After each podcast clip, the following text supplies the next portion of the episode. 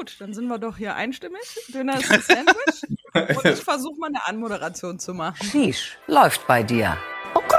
Letzte Woche im Internet XXL. Der Interview- und Popculture-Podcast mit Dora. Präsentiert von Granny, der Kreativagentur für Entertainment. You ain't got the answer, Sway. Geboren und aufgewachsen ist er im schönen Mörs. Schon damals war die Musik sein ständiger Begleiter. 2004 hat sich mit einem Schlag sein Leben verändert. Da war er nämlich bei Popstars und kam in die Gewinnerband Nu Pagadi. Die Presse sagt, ein Mix aus Genghis Khan und Rammstein. Und zwar genau genommen hat das Stefan Raab gesagt. Dieser Mix kam aber an und ihre Debütsingle Sweetest Poison landete an der Chartspitze. Nach neun Monaten war leider wieder Schluss mit der Band, aber er blieb dem Medienbusiness trotzdem treu. Die Rede ist natürlich von Markus Grimm. Herzlich willkommen, Markus. Hey Dora, hi. Hello. Und der Dennis ist auch von der Partie. Erstens, ich habe ihn früh genug introduced. Und zweitens, Dennis ist eigentlich krank. Dennis. Todkrank, um genau zu sein. Ja. Was ist denn da Aber- los bei dir? Ich kann es nicht genau sagen, aber auf jeden Fall, ich halte mich hier noch an meinem Rechner fest und äh, werde auf jeden Fall diese Folge noch durchstehen mit euch. Erstmal einloggen. Markus, wir beginnen unsere Episoden immer mit der Rubrik erstmal einloggen und da interessiert uns, was unsere Gäste und Gästinnen so im Internet machen. Auf welchen Plattformen bist du unterwegs? Ähm, Stay Friends. Ähm, um direkt mal die Alterskategorie wechseln. Nein, Quatsch. Ähm, äh, Facebook immer noch so, also mit meiner Facebook-Seite tatsächlich, weil es man für Veranstaltungen, Events auch braucht. Ganz klassisch Instagram und ähm, genötigt durch meine liebe Agentin von einem guten Jahr bei TikTok und äh, da im hohen Alter jetzt tatsächlich mit random Schwachsinn, den ich so mache, auf dem Weg zum Fame. Möchtest du uns sagen, was random Schwachsinn ist? Und auch, ist es, auch wenn dich deine Agentin genötigt hat, eigentlich macht es doch Spaß auf TikTok, oder nicht?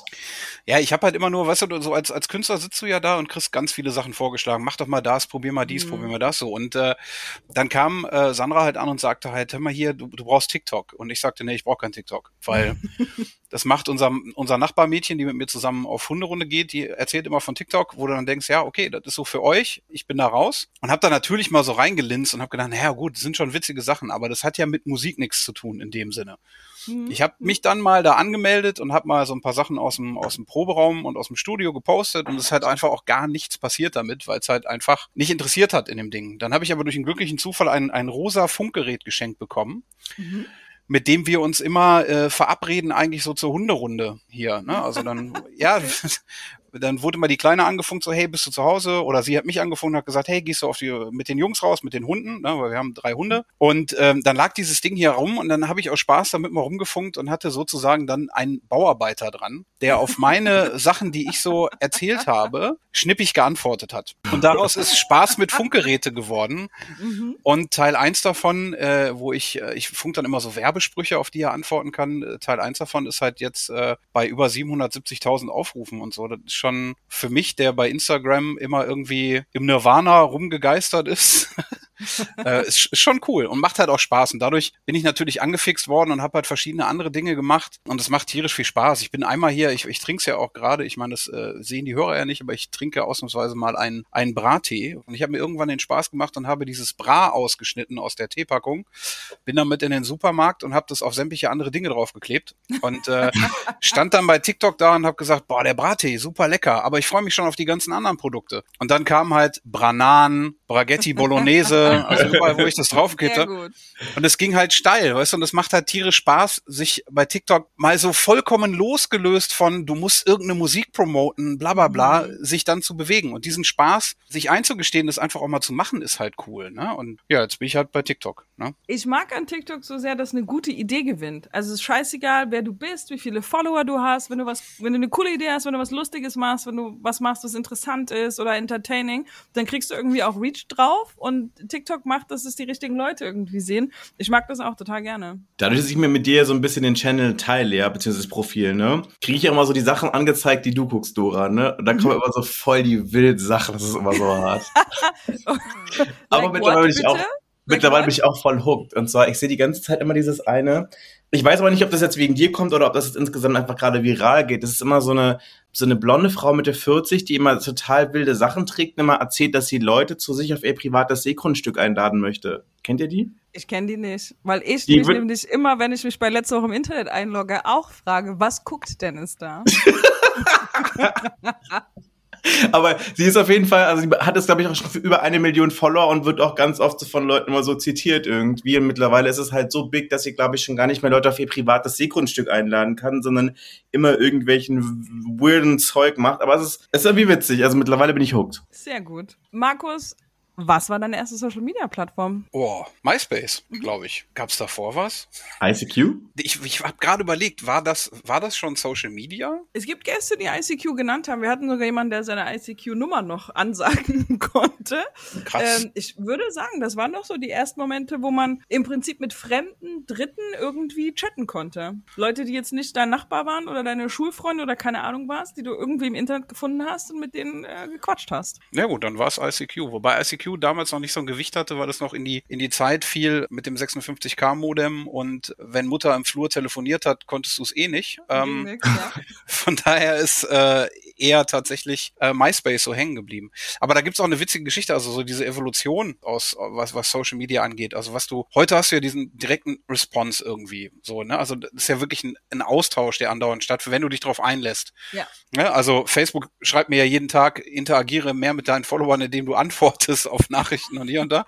ja, ja, mache ich auch, ist ja schön. Aber früher war das so MySpace, da gab's so diesen direkten Austausch ja noch gar nicht. Also diese direkte Reaktion auf irgendwas. Und MySpace fiel halt genauso in meine Popstars-Zeit 2004, 2005. Und ich habe damals, ähm, war ich ja tatsächlich der, der Erste während so einer laufenden Fernsehcasting-Show, der sich geoutet hat. Das gab's Mhm. vorher noch nicht. Und äh, ich habe davon nichts mitgekriegt, was auch okay war, weil ich habe es ja für mich getan in dem Moment. Ja. Und jetzt ist aber lustigerweise so gewesen, dass letztes Jahr 20 Jahre No Angels ja stattgefunden hat Mhm. und wir re-released worden sind als Nupagadi auch und damit zum allerersten Mal überhaupt digital. Ja. So Spotify und Co. gab's vorher mit uns noch gar nicht. Und ähm, plötzlich aus aus heiterem Himmel schrieben mich auf Instagram halt dann ganz viele Männer und Jungs so Mitte 30 an, ne, die sich bei mir bedankt haben, gesagt haben, hey, dein Outing hat mich durch mein Outing äh, gebracht, damals auf dem Dorf. Da war zum allerersten Mal neben den Berichterstattungen von RTL Exklusiv, wenn man über den CSD gesprochen hat und nur bauchfreie Tunden gesehen hat und meine Eltern deswegen Angst hatten, dass ich auch so bin. Da stand dann aber plötzlich so ein normaler, moppeliger Schwuler im Fernsehen und hat gesagt, hey, ich bin schwul, das ist meine Art zu lieben, Ende, äh, Ende aus, so. Und ich habe jetzt 20 Jahre später, also 20 Jahre nach den No Angels, beziehungsweise 18 Jahre Nupagadi, einfach eine Welle von Liebe gekriegt, was Ja. halt nur Social Media ermöglicht. Total. Ja, und ähm, ja, das zur Zeitspanne zwischen MySpace und Instagram. Da kommen Ja. die grauen Haare her. Die fallen genau in die Zeit dazwischen. Ähm, Aber- total schön, dass du das Thema ansprichst, weil wir auch darüber sprechen wollten. Lass uns, doch, ich frage direkt mal ein ein bisschen da dran rum und dann machen wir ähm, in der Reihenfolge weiter. Sorry, Dennis, ich äh, gehe wieder mal aufs Script. Sorry, wenn ich das Also- jetzt gesprengt habe. Nee, ich finde es total gut. Erstens finde ich super cute, dass Leute sich heute dann noch melden und sagen, ey, das hat mir damals total viel bedeutet, dass du das gemacht hast.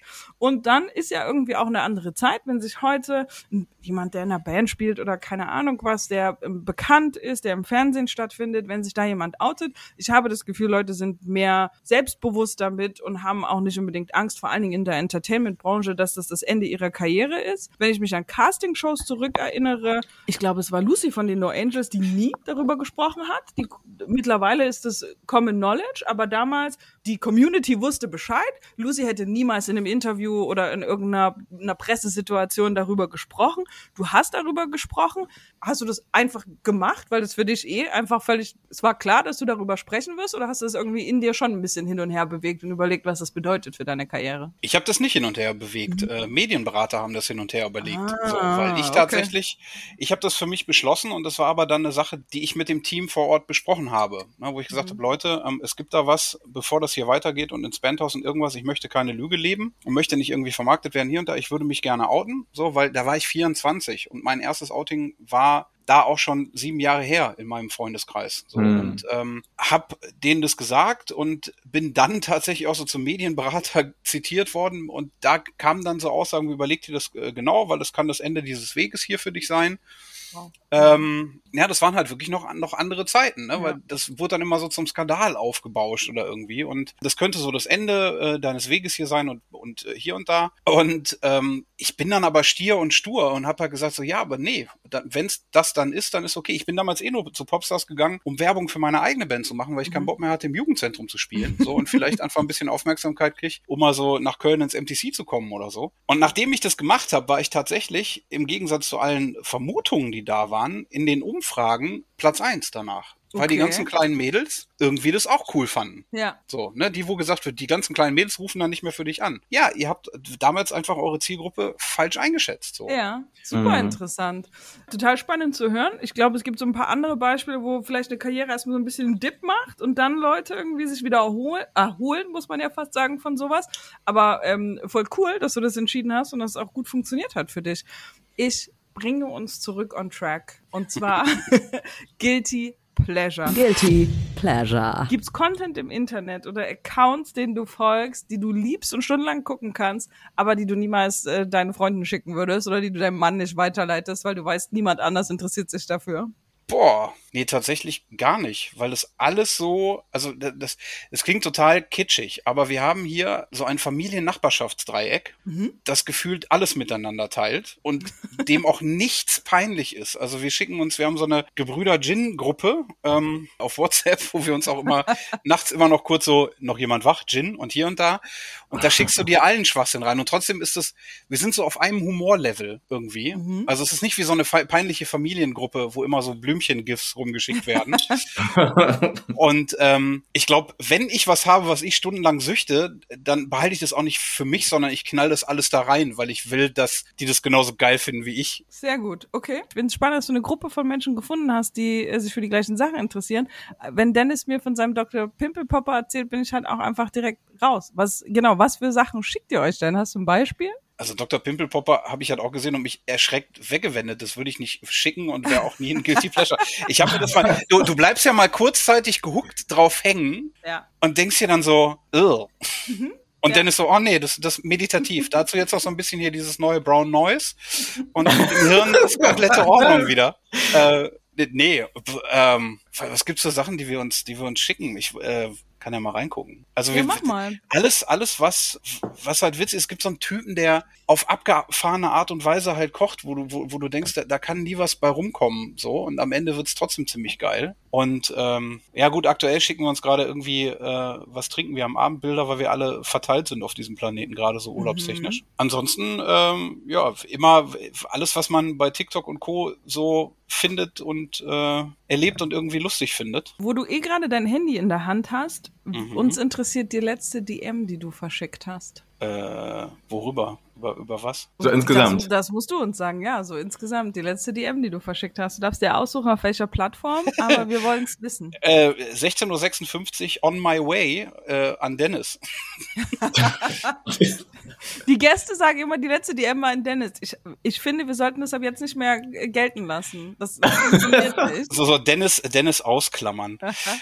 Äh, der, das der letzte ist äh, dann, wenn ich Dennis ausklammer, äh, ein Herzchen, was ich zurückgeschickt habe als Reaktion darauf, dass ich von einem Jurykollegen äh, von All Together Now äh, auf seinem Beitrag verlinkt wurde mit schöne Erinnerungen Part 2. Was war das schön mit euch, diese Sendung zu erleben und gemeinsam äh, diese Wand ähm, zum Leben zu erwecken und äh, ja. Alright, cool. Herzchen zählen auch. Herzchen zählen auf jeden Fall. Zählen auch auf jeden Fall. Was ist gerade los in deiner Bubble, Markus? Was ist Aufreger? Was ist Hype? Worüber reden die Leute in deinem Internet gerade? In meinem Internet. In deinem Internet, ja. Das, das in deinem Telefon.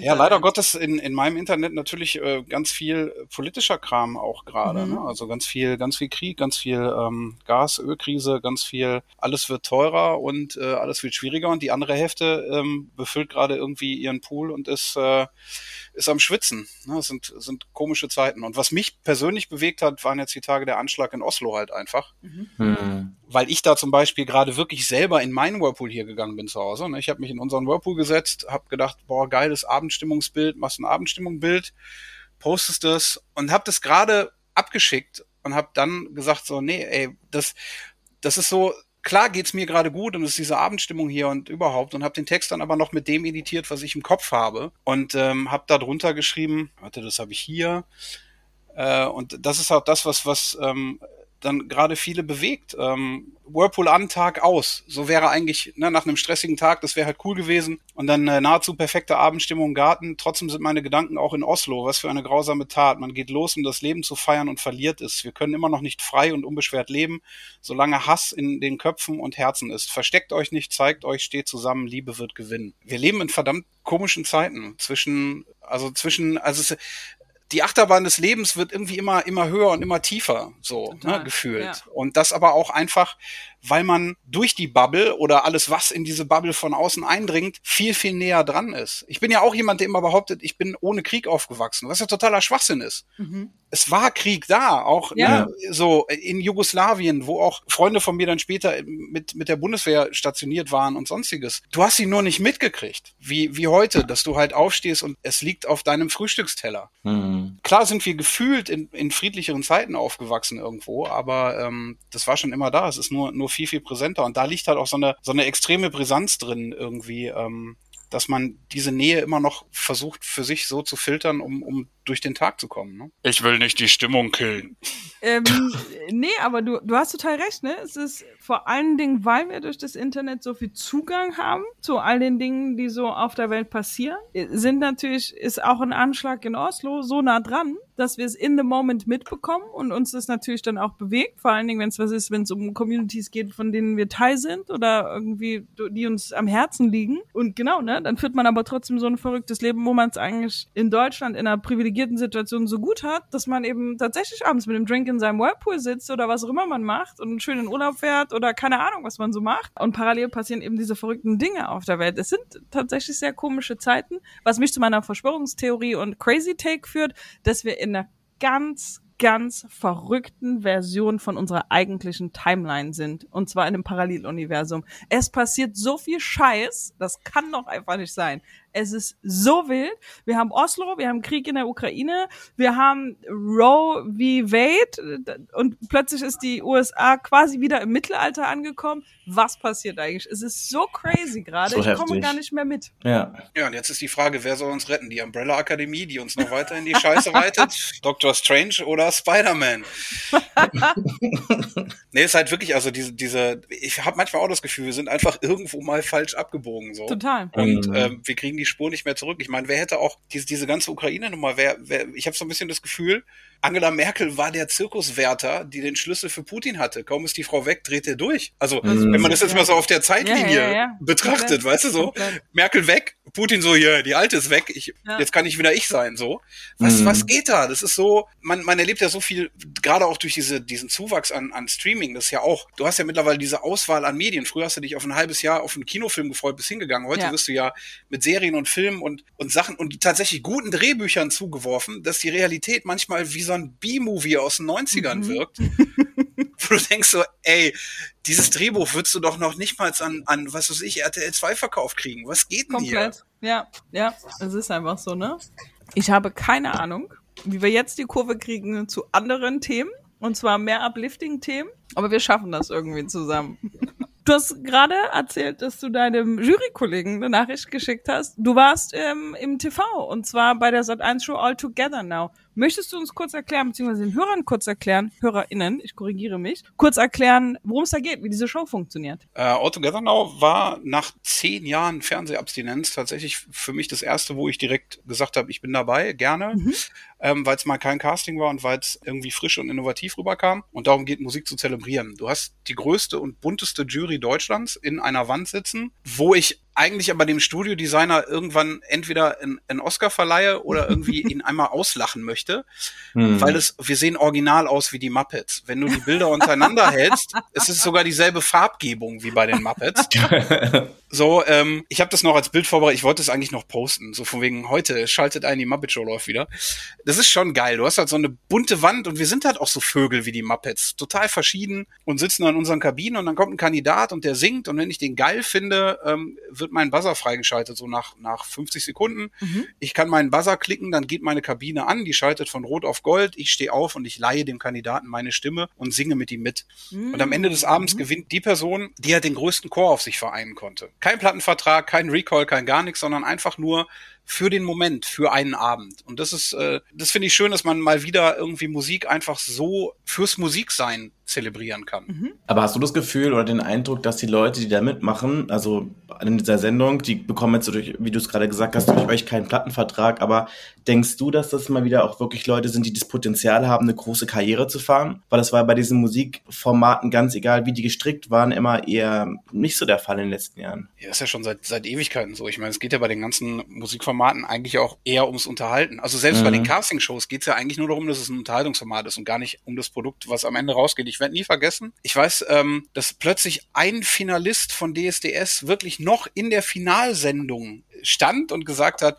bewirb dich jetzt und werde du der nächste Superstar. Mhm. Weißt du, so dieses, das ist so äh, direkt Staffelübergabe. Darum geht's ja. Ja. gar nicht. Es liegt ja dann an der Person selber, was sie am Ende für sich daraus macht irgendwie. Und ähm, ich glaube aber auch, dass es gar nicht mehr so möglich ist, irgendwie so großartig nur mit Musik irgendwie durchzustarten. Ich finde, bei uns sind ein paar Stimmen dabei gewesen, jetzt bei All Together Now. Da könnte ich mir ein ganzes Album anhören. Mhm. Aber dann muss man es auch erstmal wieder mitkriegen, dass da ein Ja. Album kommt. Ich habe damals für mich immer so den Satz festgehalten, wenn du dich auf Singen verlässt, bist du verlassen. So und habe mich dann halt einfach die Tatsache war, ich bin zum Casting gegangen, weil sie damals in der Pressemitteilung geschrieben haben, sie suchen Musiker und auch Songwriter. Und ich habe schon immer Texte geschrieben und das haben sie in der Staffel bei uns ja auch sehr schön gemacht. ne? Also das ist halt wirklich unsere Staffel war halt wirklich mal das erste, wo wo verschiedene Talente so zusammengebracht wurden. Ne? Ob es halt der Gitarrist war, Richie, der mit bis im Finale war, der halt einfach ein Gott an der Gitarre war, äh, oder dass ich meinen Platz gefunden habe und da bei den Songs, die wir geschrieben haben, halt Texte schreiben durfte. Ne? Auch Teile von Sweetest Poison sind halt von mir getextet. Das sieht man auch in der Sendung. Ne? Und auch, wie die Sachen so entstanden sind. Und das hatte schon so einen gewissen Anspruch von, ja, das ist echt irgendwie. Ne? Und wenn man jetzt heute so guckt, klar, das sind alles Unterhaltungssendungen und die haben ihre Berechtigung. Und wenn du als, als Kandidat ähm, ich gehe auch davon aus, dass keiner davon ausgeht, irgendwie tatsächlich eine, eine riesengroße Karriere danach hinlegen zu können. Das ist ein Riesenkraftakt. Das ist ja jedem, der da hingeht, auch bewusst. Also es ist ja wirklich jeden Tag an sich arbeiten und, und eine Riesenportion Glück. Also sowas zu gewinnen, Ja. ist ja nicht das Ende. Das ist ja der Anfangspunkt. Und von da aus brauchst du, glaube ich, nochmal eine Riesenportion Glück und einen guten TikTok-Algorithmus, dass du nochmal bei Leuten vor die Nase gespült wirst, um eine andere Reichweite und eine andere ähm, Langlebigkeit halt zu erhalten. Ne? Und, Aber ist ähm, das so, dass das den Leuten bewusst ist, dass es mehr braucht als die Show gewinnen und dass danach quasi erst die Arbeit richtig beginnt und dass man dann immer noch was tun muss? Hat man nicht den Eindruck, und vor allen Dingen vielleicht sogar jetzt, dass mit Influencern und Reach auf Social Media, dass man fast, dass Leute fast denken, that's it? Also wenn ich einmal quasi die Follower geknackt habe, wenn ich einmal in der Show war, dann, dann habe ich es geschafft. Ich habe manchmal das Gefühl, wenn ich so Shows gucke, dass da junge Menschen dabei sind, die denken, das ist mein Traum. Und wenn ich hier einmal dabei war und wenn ich es geschafft habe, dann, dann habe ich ausgesorgt. Dann ist das meine Karriere. Ja gut, aber das, das, äh, also ich glaube, das war ja schon immer so. Mein Traum war ja damals auch im Jugendzentrum, so mit 15, als du die erste Band hattest. Ich war riesengroßer Pearl Jam Fan und es war halt so dieses, boah, irgendwann unterschreibst du einen Plattenvertrag, dann ist halt alles geil. Dann, dann hast du diesen, diese Alltagssorgen nicht mehr, sondern du machst nur noch deine Musik, du kümmerst dich nur noch darum und alles andere ist irgendwie für dich geregelt. Das war ja diese, diese Kindheitsfantasie, die man damals hatte. Und dann haben andere Kollegen im Jugendzentrum bei uns einen Plattenvertrag bei der großen BMG unterschrieben. So, und das waren für mich meine Heroes. Ne? Und dann dachtest du halt auch so, wow, die gehen jetzt ab wie Sau. Die haben ein Album gemacht, die waren mit den H-Blocks auf Tour und danach war Feierabend. Weißt du, und dann so, wow. Also ich habe so eine Enttäuschung stellvertretend erlebt. Okay. Die erste. Also gar nicht selber, sondern oder beziehungsweise nicht Enttäuschung, sondern so diesen, diesen Realitätscheck, zu sagen so, wow, okay, krass, ähm, da hängt noch eine Menge mehr hinter, aber da war ich so 15, 16. Und als ich dann mit 24 in der Sendung war, war mir ja bewusst, dadurch, dass ja auch schon andere Staffeln vorher gelaufen waren, dass es halt danach darum geht, irgendwie sich zu platzieren. Aber auch so den Moment und das Genießen, was da passiert, weil dieses Jahr, was wir hatten, das nimmt dir ja keiner mehr. Und das kriegst du ja heute auch nicht mehr. Ne? Also was wir hatten, war ja, dadurch, dass wir pro 7 Sat 1 waren, wir hatten ein wahnsinnig geiles Jahr mit allen Rap-Events. Das gibt's ja gar nicht mehr, ne? Mit, Ja. einer, mit einer Suppenschüssel einen Eiskanal runterfahren und so. Dafür hat sich das Training mit Deadlift die Soße doch schon gelohnt. So. Ja, voll. Das klingt, als ob du sehr positiv gestimmt bist, wenn du an die Zeit damals zurückdenkst. Voll. Also ich habe ja auch, ähm, ich habe ja so ein Buch geschrieben damals mit Martin Kisici, Sex, Drugs und Casting Shows, wo wir so über die Hintergründe berichten von Casting. Und es war nie ein Buch, wo, auf, wo wir auf die Fresse gehauen hätten und gesagt hätten, das ist alles scheiße und hier und da, sondern es war schon so ein bisschen Ratgeber, wo auch drin steht, Leute, ab da beginnt die Arbeit und hier und da. Und natürlich hatte ich danach auch eine Sinnkrise, weil als die Band vorbei war, wollte natürlich keiner mit dir arbeiten, weil diese klassische Aussage kam, du hattest deine 15 Minuten. So, und ich habe aber für mich immer gesagt, ich bin doch aber schon vorher was gewesen und da auf einem Weg gewesen, was, was zu machen und zu kreieren. Das ist doch jetzt nicht beendet, nur weil diese Band beendet ist. Ja. Aber klar, in, innerhalb der Medien war ich dann auch erstmal, ähm, ich war dann durch. So. Und das ist auch, ist aber auch okay, weil du dann erstmal dich ja auch wieder beweisen musst. Weil worauf sollte man denn irgendwas dann aufbauen? Du kannst ja nicht dann selber nur noch über die Bühnen ziehen und Sweetest Poison covern. Irgendwie, weißt du? Das so, hä? Und dann passiert natürlich so eine, so eine künstlerische Rückentwicklung auch zu dem, so dieses Fokussieren auf das, was hat mich einmal ausgemacht und das wieder zu entdecken. War eine spannende Reise und hat aber auch wirklich fast zehn Jahre gedauert. Ne? Aber zehn Jahre, die spannend waren, in denen ich mich ausgetobt habe, auf verschiedenen Baustellen wieder Songtexte geschrieben habe in verschiedenen Bereichen, halt dann dieses Buch mit Martin Kisici gemacht habe, dadurch eine Tür geöffnet habe, um mehr Bücher zu schreiben und äh, ja, ich konnte kreativ und frei arbeiten und ich bin positiv gestimmt der Sache gegenüber, weil das einfach in der damaligen Zeit, das muss ja immer so ein bisschen eingrenzen, ich glaube, heute würde das, so wie ich das danach leben konnte, auch nicht mehr funktionieren. Das hat trotzdem viele Türen aufgestoßen, die dich bei Leuten langfristig auf den, auf den Schirm bringen, um mit denen auch zu arbeiten. Weil sonst könnte ich die Sachen, die ich heute mache, ja gar nicht machen. Das geht ja gar nicht darum, dass mich jemand anruft und sagt, du bist doch der Typ von Nupagadi, sondern was ich in der Zwischenzeit gemacht habe, ne, Songtexte für Sony und Universal. Ich habe unfassbar viele Kindermusiktexte geschrieben, verschiedene Kinderbücher gemacht, verschiedene Bücher rausgebracht und äh, das haben unabhängig von den Likes, die man so sieht, Ja. ja, genug Menschen mitgekriegt, die ich nicht auf dem Schirm hatte, die aber dann Jahre später zu mir kamen und mich für Sachen aktiviert haben, die nichts mit dem Typen vom Popstars zu tun haben, sondern mit dem, was ich daraus gemacht habe. Ja. Ich durfte jetzt beispielsweise die Musikredaktion machen für ein neues RTL-Format, was jetzt auch dieses Jahr läuft. Im Juli startet es und da bin ich geholt worden aufgrund meiner Expertise seit dieser Zeit. Nach der Methode, hey, deine Expertise über Kindermusik, Musical und Rock, das ist großartig, komm in unser Team, werd unser Musikredakteur. Und dann war ich plötzlich auf der anderen Seite der Kamera und habe, war der Erstkontakt mit für Kandidaten, habe die musikalisch betreut und dürfte die musikalischen Momente kreieren für eine, eine Wochenendabendshow ab 20.15 Uhr. Cool. Und das ist halt, das ist cool. Also da, da kann ich aus heutiger Sicht, auch wenn der Markus von 2009 vielleicht gesagt hätte, "Bäh, ist ja alles Kacke, aber es liegt ja doch daran, es äh, macht ja keiner für dich den Job. So. Ja, Aber und- lass uns mal ganz kurz mal zwei Schritte zurückgehen zur Popstars-Zeit, ne? Ja. Und zwar, wie groß war deine Angst, dass die Musik, die ihr machen könntet, ungefähr so wie Broses oder nur Angels werden könnte? Das war ja nicht abzusehen, so ganz Rock wird. Und das war ja damals ja auch ein richtig krasser ich glaube, das war wirklich die Staffel, die die meisten, glaube ich, am meisten so divided hat irgendwie vom Style. Also die einen haben es geliebt, die anderen haben es gehasst. So, ich weiß auch, ich bin damals gerade 18 geworden. Ich fand euch so als Leute sympathisch, aber mit der Musik konnte ich, weil es Rock war, überhaupt nichts anfangen, weil ich glaube, ich dann doch eher Team Broses gewesen wäre musikalisch, wenn ich mich da auf irgendwas hätte festlegen müssen. Wie groß war da bei dir die Angst? Weil ich meine, soweit ich mich erinnere, war das ja, glaube ich, du warst ja ziemlich pro Rock insgesamt. Der andere Typ in der Band war auch, glaube ich, so ein richtiger Rocker vorm Herrn, während Doreen, glaube ich, mit Rock überhaupt nichts anfangen konnte. Ich hatte da keinerlei Angst, weil ähm, das war ja das Geile an der Staffel, dass sich das, was mit uns passiert musikalisch, mit uns zusammen entwickelt hat. Hm. Wäre ich nicht in der Band und wäre ein Pet nicht in der Band, sondern es wäre ein Stefan gewesen. Stefan war so ein, so ein blonder Boygroup-Typ. Ein Peter. Peter war eins, den hättest du bei Broses mit reinschmeißen können, der wäre nicht aufgefallen. Der war einfach da gewesen. So, das hätte super da reingepasst. Das heißt, wenn die in der Band gewesen wären, dann wäre das mit Sicherheit musikalisch auch in eine andere Richtung gegangen. Hm, okay. Aber das hat sich über die Zeit mit den Charakteren entwickelt, die halt vom Zuschauer geliebt, beziehungsweise von der Jury weitergetragen wurden. Und ähm, wir haben ja ganz intensiv an diesem Album auch gearbeitet. Und deswegen, ich hatte null Panik, dass es musikalisch in eine Richtung gehen könnte, die nicht meine ist. Klar gibt's auf dem Album auch so ein paar Nummern, die so ein bisschen verpoppt sind, die aber trotzdem cool sind, weil sie vom, vom Gesang her einen, einen geilen Anspruch hatten. Aber ich hatte keine Panik, dass ich jetzt am Ende irgendwie, weil diese Kritik kommt ja auch ganz oft, also ne, dieses so, ah, du hast ja damals deine Seele verkauft. Nee, habe ich gar nicht. Ich habe meine Seele da reingegeben und sie ist musikalisch dann auf dieser Platte auch gelandet. Hm. Verkauft hätte ich mich, wenn ich dann tatsächlich so ein Boygroup-Kram gemacht hätte. Ja. Ich wollte ja zu, also ich sollte zur Brose-Staffel gehen damals. Ich bin auch in Köln am Hotel vorbeigelaufen, weil Freunde immer gesagt haben, boah, geh doch mal zu Popstars mit deiner Stimme. Hm. Und ich habe mal gesagt, Leute, die suchen mich doch nicht. So, ich bin doch kein Boygroup-Typ. Was soll ich denn da? Was, was, soll, soll ich der Handtuchhalter sein für die oder wenn? So, oh, du schwitzt, warte, die Choreografie war anstrengend. Hier ist dein Handtuch. So, und dann kam aber halt diese Nupagadi-Staffel, wo einfach schon in der Presse Pressemitteilung halt drin stand so ein bisschen, ich habe da als Musik- und Medienredakteur gearbeitet im Verlag und habe deswegen diese Pressemitteilung per E-Mail bekommen. Und dann dachte ich so, wow, krass, okay, die suchen tatsächlich Leute, die was mit Musik zu tun haben. So, das, das könnte was werden. Und das muss man denen hoch anrechnen, dass sie es unter diesem Zeitdruck im Prinzip live haben entstehen lassen. Klar, wir hatten einen zeitlichen Versatz ein bisschen, aber trotzdem ist das ja mit uns in der Zeit live entstanden, in welche Richtung sich das entwickelt. Wir hatten auch erste Kostüme, die viel geiler waren. Da sahen wir aus wie Blade, so mit, mit Brustpanzer. Ich hatte zum ersten Mal richtig ein Sixpack zum, zum Anziehen, aber äh, ja.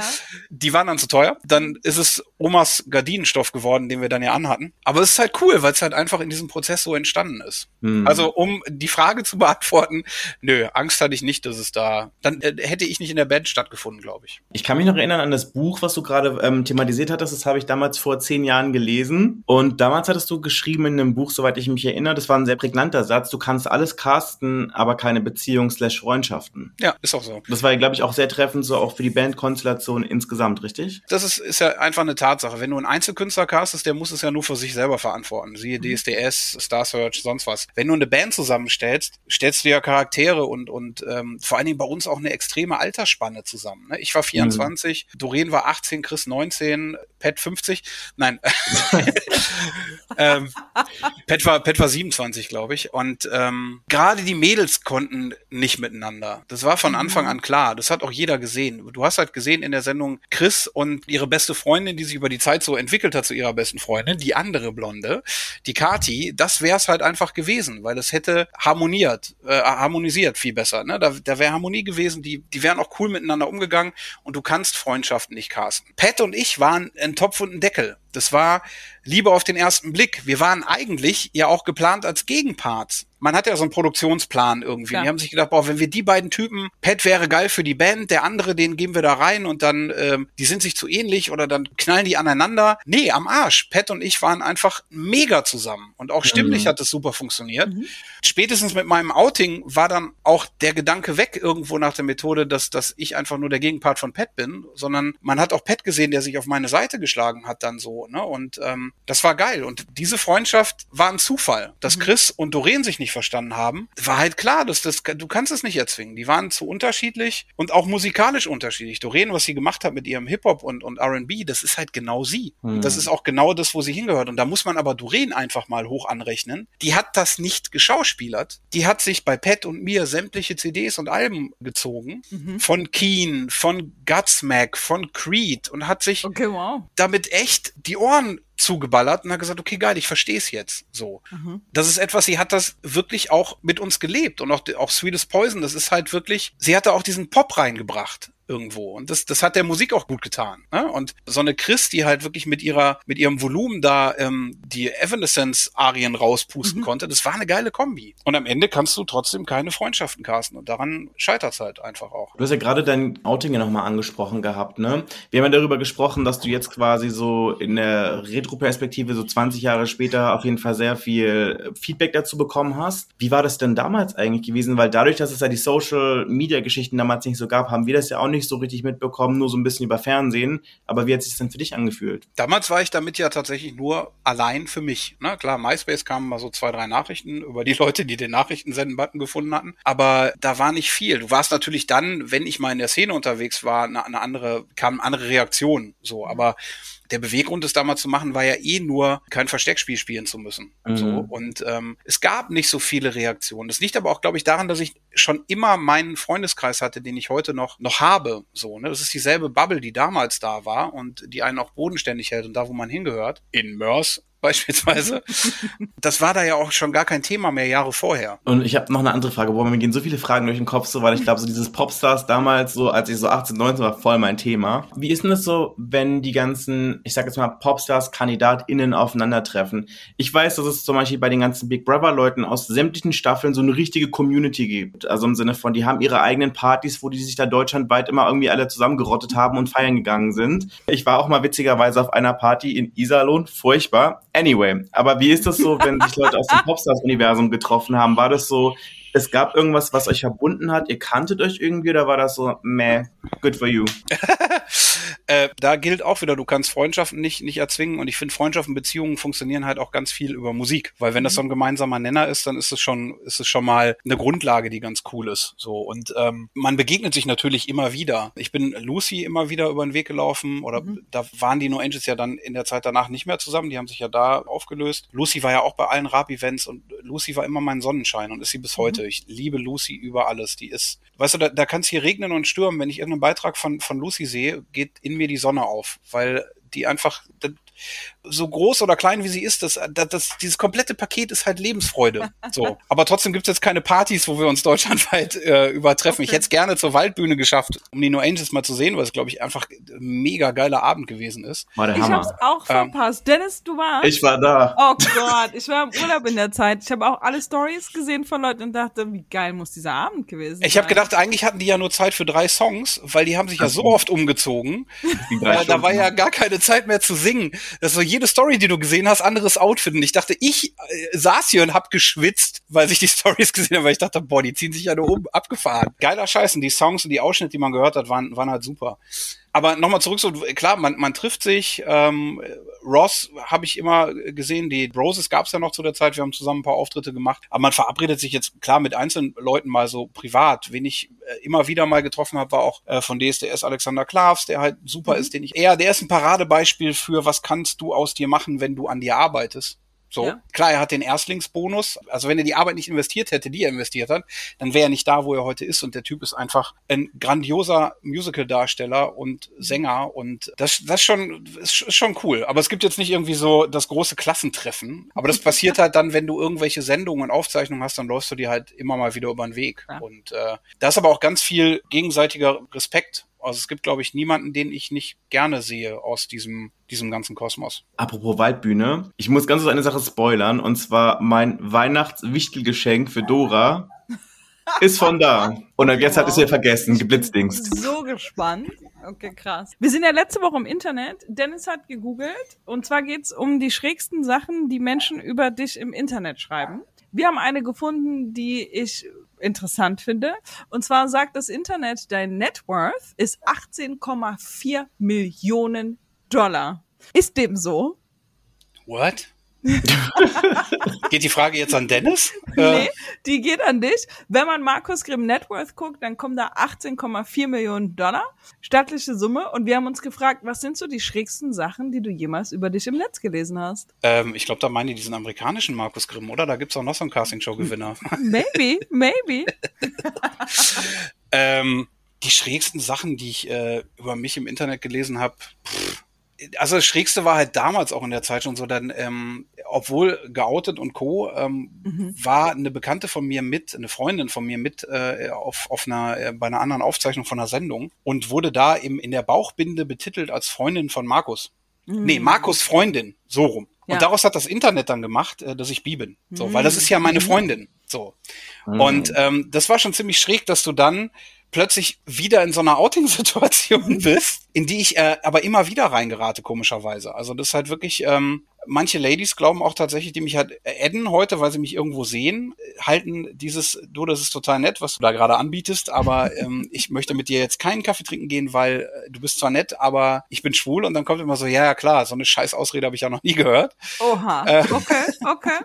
Gut. Das ist halt schon, ähm, ist schon witzig irgendwie, ähm, aber sonst großartig schräg, äh, so eine Behauptung mal, aber ansonsten, nö. Ich reagiere halt nur, die Zeit reicht halt immer auf so die, die Kommentare unter den eigenen Posts oder so zu gucken. Ab und an checke ich mal Wikipedia, ob da irgendwie alles aktuell ist, so, was, was halt Leute da eintragen. Das finde ich total toll, wie aktuell es immer ist. Und ansonsten gucke ich mal so bei, bei NRZ nach News, äh, aber das war's auch. Das, das Schrägste, was ich zu lesen bekomme, ist, dass mich halt immer jemand mal verwechselt mit einem Schauspieler, der Markus Grimm heißt, der auch total nett ist. Der hat eine ähnliche Internetseite wie ich. Er kriegt immer Anfragen für irgendwelche TV-Sendungen geschickt oder hat die immer geschenkt gekriegt. Und ich immer total geile Anfragen für irgendwelche äh, Theateraufführungen und Premieren. Und wir tauschen uns dann gegenseitig immer aus. Sehr gut. äh, ich leite ihm dann seine Einladungen weiter und er, er meine. Und da gibt's halt so, so Fans von ihm, die mich dann immer wieder mal bei Facebook und Co. auf irgendwelche Dinge verlinken. So irgendwie der gute Mensch und hier und da, weil er macht halt sehr viel poetische Reisen und so Sachen. Und dann tauchen manchmal so Sachen auf, äh, äh, Gottes Schafe, Markus Grimm und Gottes Schafe. Und äh, nein, das bin ich nicht.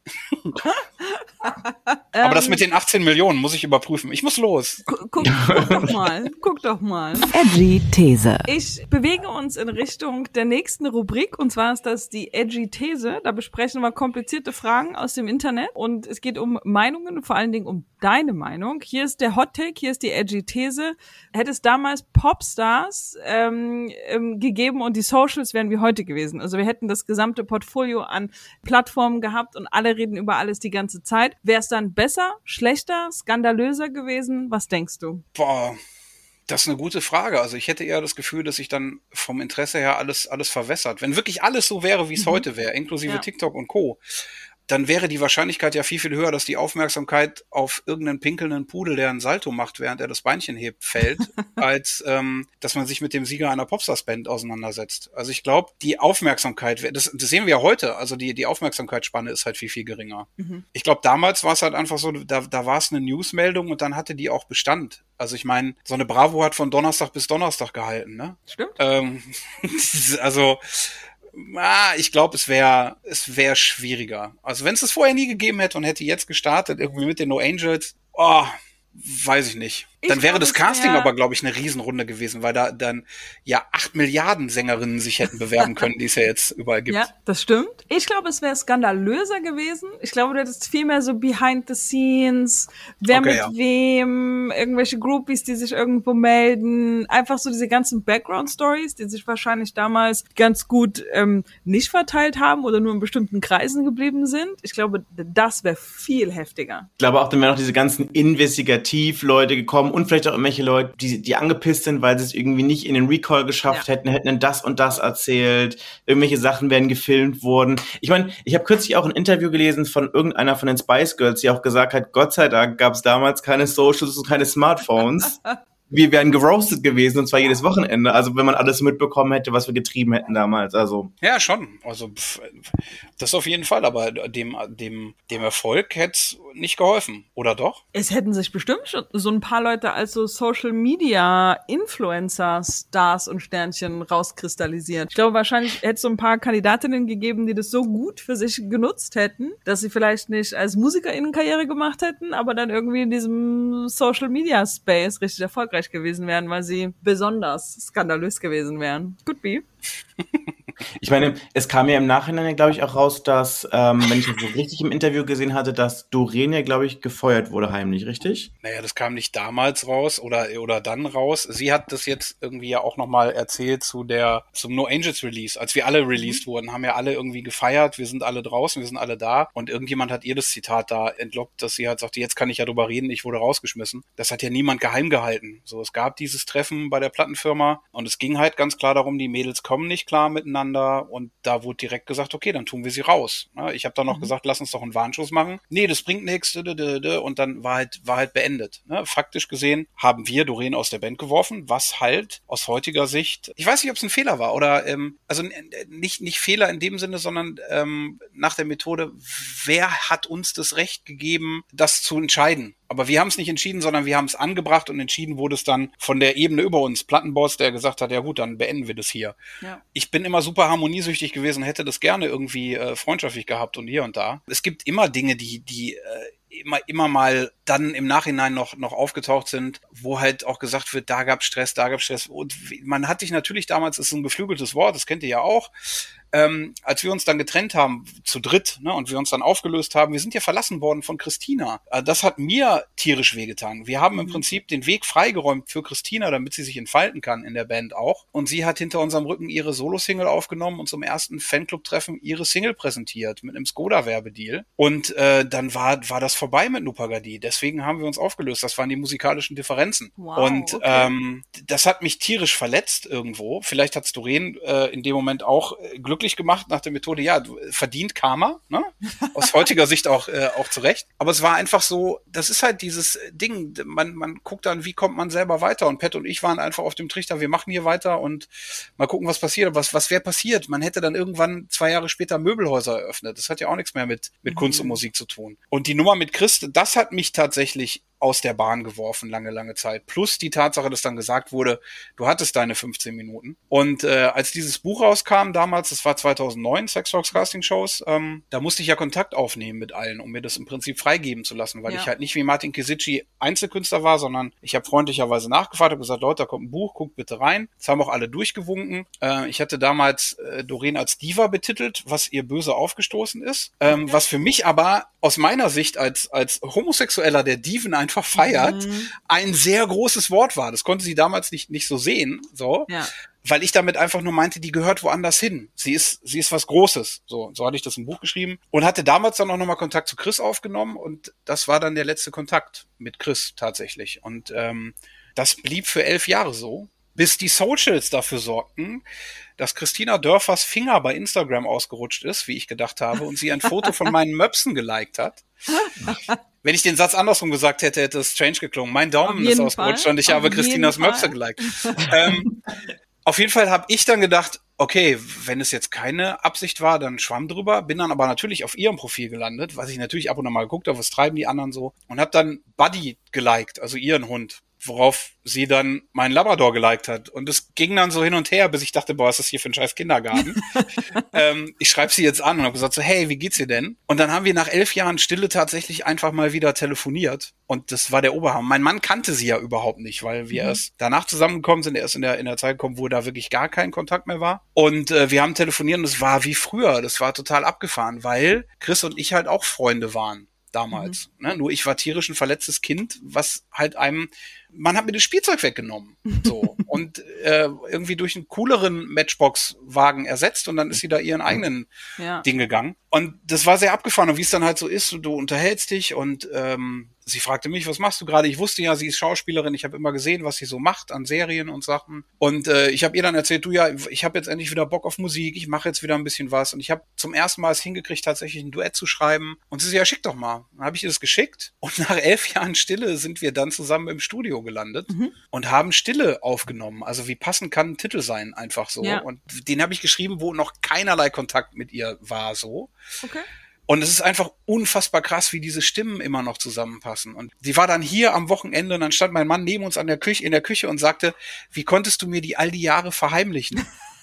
also vorenthalten. Ich so, habe ich Ja. nicht. So, äh, tut mir leid. Und es ist einfach, das ist so, ein- so ein schönes Beispiel dafür, wie Zeit A Wunden halt und B einen aber auch reifen lässt. Ja. Ne? Also, dass man ohne Groll auf irgendwas zurückgucken kann.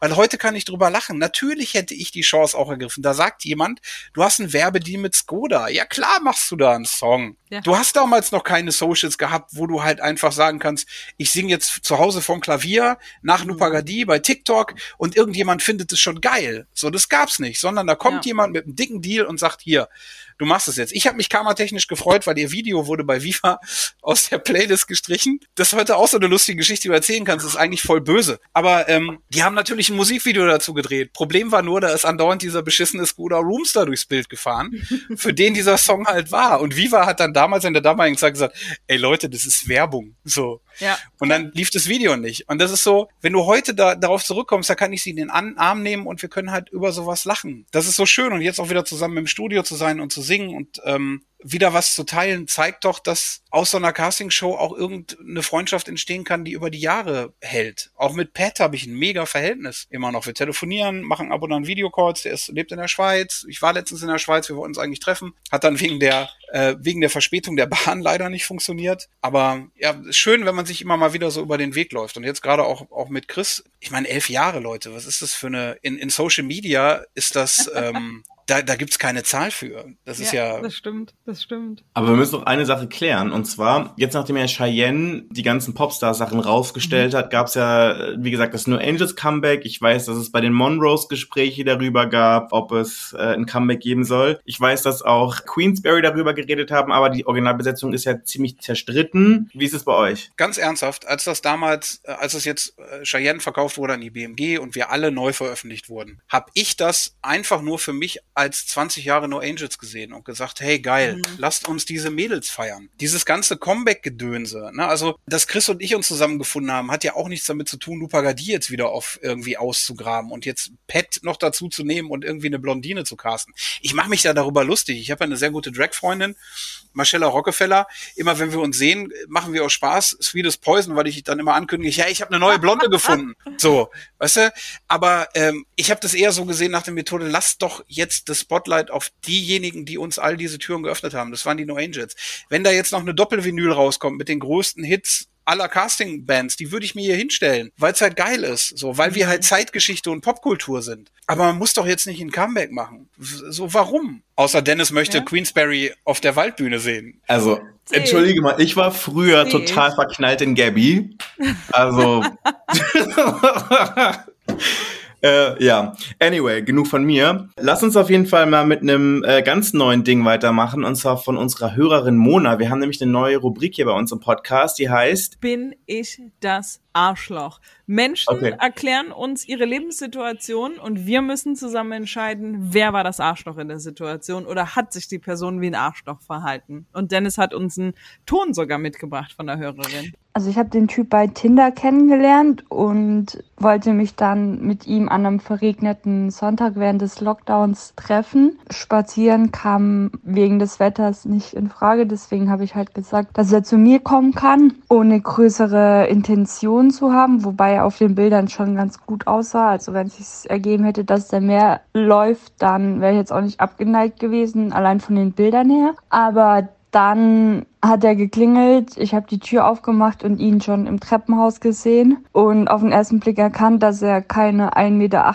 sondern 1,60 Meter und damit zwei Köpfe kleiner als ich ist. Und dann hat er ähm, Hallo gesagt und ähm, hatte richtig ungepflegte Zähne und daraufhin wollte ich ihn halt auf keinen Fall in meine Wohnung lassen und habe dann einen Anfall simuliert und so getan, als ob ich gerade viel um die Ohren hätte und meinte, es ist jetzt spontan noch gerade was dazugekommen, als er auf dem Weg war und er soll bitte gehen. Jo, was sagen wir zu Mona? Ist Mona das Arschloch? Wie, weil sie, weil sie ihn nicht reingelassen hat? Mhm. Nee.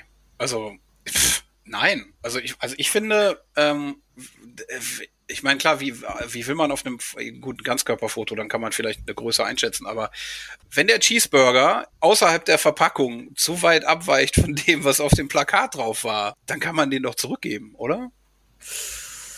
Kann man?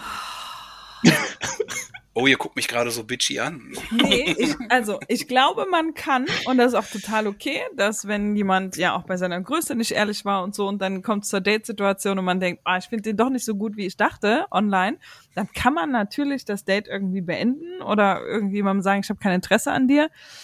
In dem Fall, sie hat halt erstens gelogen und zweitens war der schon da. Also ich glaube, ich hätte so einen pflichtbewussten Kaffee irgendwie noch über die Bühne gebracht und dann gesagt, das wird wohl hier nix.